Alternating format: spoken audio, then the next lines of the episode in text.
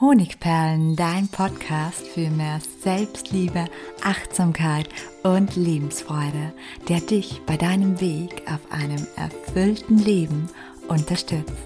Mein Name ist Melanie Pignitter. Ich bin diplomierte Mentaltrainerin, Buchautorin und Selbstliebe-Mentorin. Und ich freue mich von ganzem Herzen, dass du mit dabei bist. Die vergessene Kraft des Alleineseins oder anders gesagt, die häufigst vermiedene Kraft des Alleineseins. Darum geht es in meiner heutigen Podcast-Episode und es freut mich sehr, dass du mit dabei bist und dich für dieses spannende Thema interessierst. Ich möchte es auch heute wieder anders machen und mit meinem Bezug zu diesem Thema, einer kleinen Anekdote aus meinem Leben oder meiner Geschichte einsteigen. Ich konnte sehr, sehr lange Zeit nicht alleine sein. Ich erinnere mich noch gut, ich war circa 20 Jahre und es war eine wirkliche Überwindung für mich, an einem Abend nach der Arbeit alleine in meiner Wohnung zu bleiben. Ich wollte am liebsten ständig unter Menschen sein, meine Freundinnen treffen oder zumindest laute Musik oder den Fernseher rund um mich haben.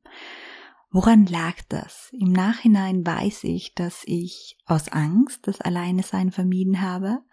Und zwar auch aus einer kindlichen Angst heraus, weil ich einfach als Kind sehr viel alleine war und mir selbst nicht mehr ausgeliefert sein wollte, sozusagen. Ich wollte auch nicht an diese Einsamkeit erinnert werden. Und zum anderen habe ich mich natürlich auch ein wenig vor dem, das sich in meinem Inneren verborgen hat, versucht zu verstecken. Ich wollte vielleicht all das, was mir mein Bauchgefühl vielleicht schon viel, viel früher gesagt hatte, hätte gar nicht hören. Ich hatte vielleicht Angst von den Erkenntnissen, die in mir schlummerten und was diese Erkenntnisse mit meinem Leben gemacht hätten. Und deshalb vermied ich es, tunlichst alleine zu sein. Wie ich nun trotzdem zu einem Menschen wurde, der es liebt, mit sich alleine zu sein und das ganz, ganz weit weg von dem Thema Einsamkeit, sondern vielmehr im Alleinsein erfüllt. Ja, das war der Weg der Selbstreflexion und der Selbstliebe, würde ich sagen. Die Neugierde für mich selbst und auch der Mut hinzusehen, hinzusehen, um die Antworten zu bekommen, die ich brauche, um mir ein erfülltes Leben zu erschaffen. Und ich würde sagen, das waren die letzten 20 Jahre, die mich zu einem heutigen Alleinsein-Liebhaber gemacht haben. Ja, wie ist es bei den meisten von uns? Mädelsabend, Verwandte besuchen, Familienausflug, die Grillparty bei den Nachbarn und nicht zu vergessen die zig Pflichttermine, die wir im Alltag haben. Unsere Terminkalender sind so voll wie noch nie. Hinzu kommt, dass die Angst, etwas zu verpassen, angetrieben von den sozialen Medien zum Beispiel, immer mehr zunimmt.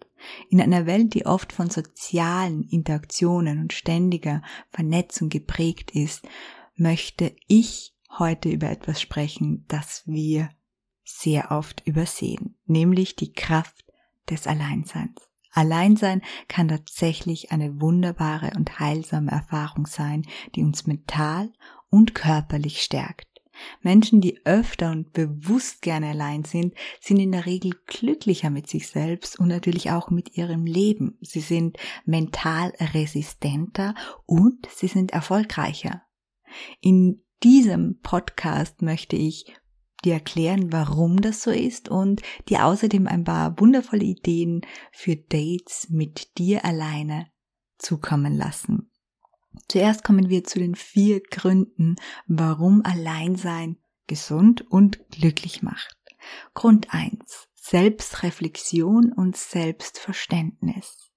Alleinsein ermöglicht es dir, dich auf das Wichtigste zu konzentrieren, nämlich auf dich selbst. Es ist die perfekte Gelegenheit, um in dich hineinzuhorchen, deinen Gedanken zu ordnen und dich selbst besser kennenzulernen.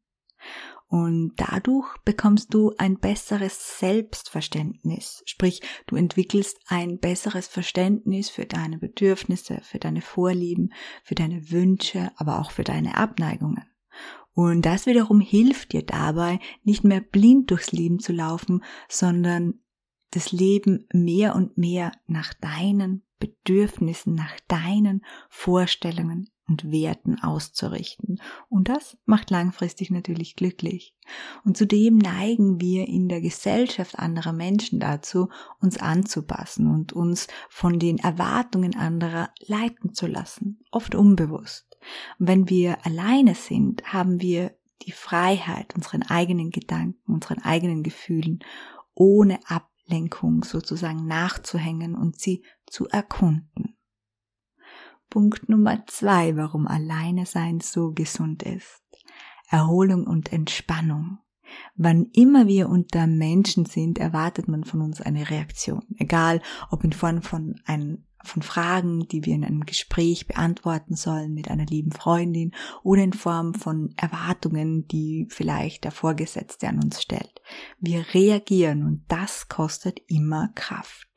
Tiefe Regeneration, die ist nur dann möglich, wenn wir aus diesem Aktiv, aus diesem Reaktionsmodus sozusagen in den Stand-by-Modus schalten. Und das gelingt nun mal am besten, wenn wir mit uns alleine sind. Im Alleinsein bauen wir nachweislich am meisten Stress ab und dadurch kommen wir endlich wirklich zur Ruhe.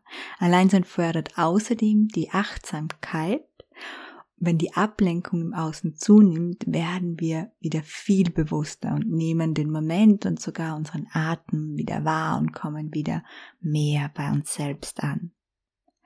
Nummer drei: Kreativität und Inspiration. Die kreativsten Ideen entstehen immer in unserem Kopf. Und zwar dann, wenn rund um unseren Kopf endlich einmal Ruhe herrscht. Denn in diesen Momenten können wir die Energie dafür aufbringen, Ideen, die sich in unserem Kopf via tausender Neuronen vernetzen, auch wirklich zu verfolgen und wahrzunehmen. Alleinsein macht also kreativ und der Beweis dafür sind jede Menge Schriftsteller, Maler, Musiker, Künstler und all ihre Werke sind im stillen Kämmerlein und nicht draußen in der lauten Welt mit anderen entstanden. Nummer vier, warum alleine sein gut für dein Glück und deine Gesundheit ist, ist das Selbstbewusstsein und die Unabhängigkeit. Wenn du Zeit alleine verbringst, lernst du unabhängiger zu werden. Du allein bestimmst den Verlauf deiner Zeit, seien es nun Stunden oder einen ganzen Tag, und zwar ohne Rücksicht auf die Bedürfnisse oder die Wünsche oder auch die konkreten Regeln anderer. Das kann dir zum einen ein Gefühl von Freiheit vermitteln und dich zum anderen dabei unterstützen, Entscheidungen ohne den Einfluss anderer zu treffen und Verantwortung für dein eigenes Glück zu übernehmen. Wer regelmäßig alleine etwas unternimmt, der stärkt außerdem sein Selbstvertrauen.